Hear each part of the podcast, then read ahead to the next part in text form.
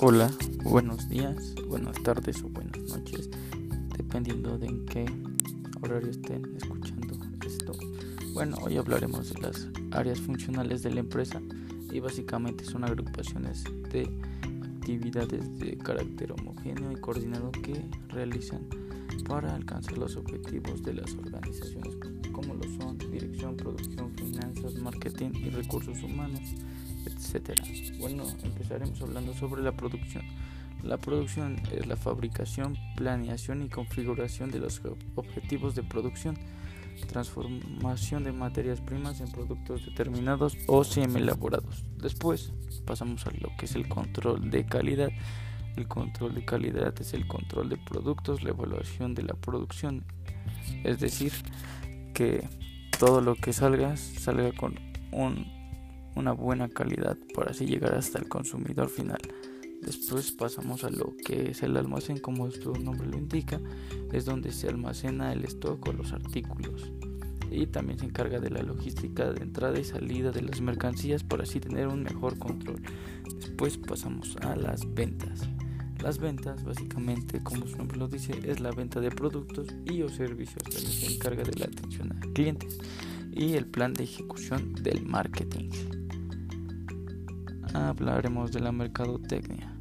La mercadotecnia es lo que básicamente todo el tiempo estamos viendo y son como los anuncios o los comerciales. El área de marketing en el que algunas empresas lo llaman de diferente nombre como el área comercial de ventas o de mercadotecnia, mercadotecnia emplean esas funciones de llamar la atención del cliente.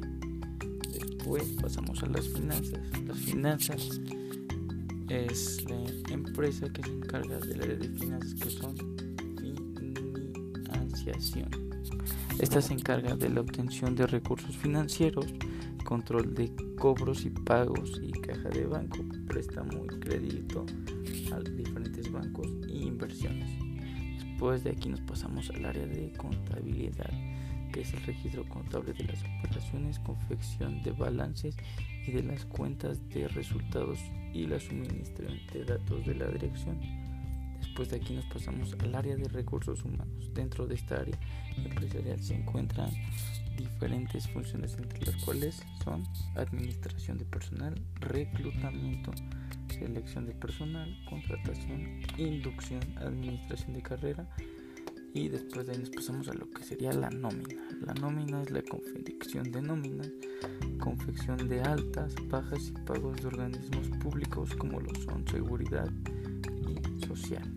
Después de ahí sería control de ausencias y retardos, registro y archivo de datos. Después de ahí nos pasamos a calidad. Tiene como prioridad las siguientes funciones y de las más importantes crear una cultura de calidad en la organización en caso de que no se haya hecho implementar y certificar un sistema de gestión de calidad basado en la norma ISO 9001.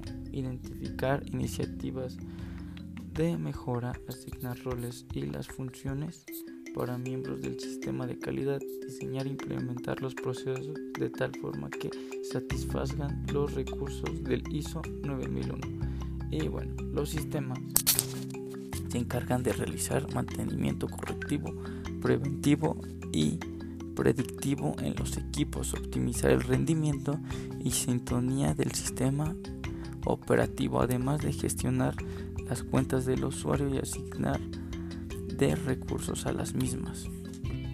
También se, se, ocupa de instalar y configurar y dar mantenimiento a los servicios como lo son Proxy Web X.500 FTP y su correo electrónico. También debe de preservar la seguridad de los sistemas y mantener la privacidad de los datos del usuario. Asimismo, respaldar la información mediante copias de seguridad. También deberá evaluar las necesidades de recursos, memoria, discos, unidad central, etc. y provisionarlos en caso de que sea necesario. Y por último, instalar y actualizar las unidades de software. Y bueno, dicho todo esto, doy como concluido este pequeño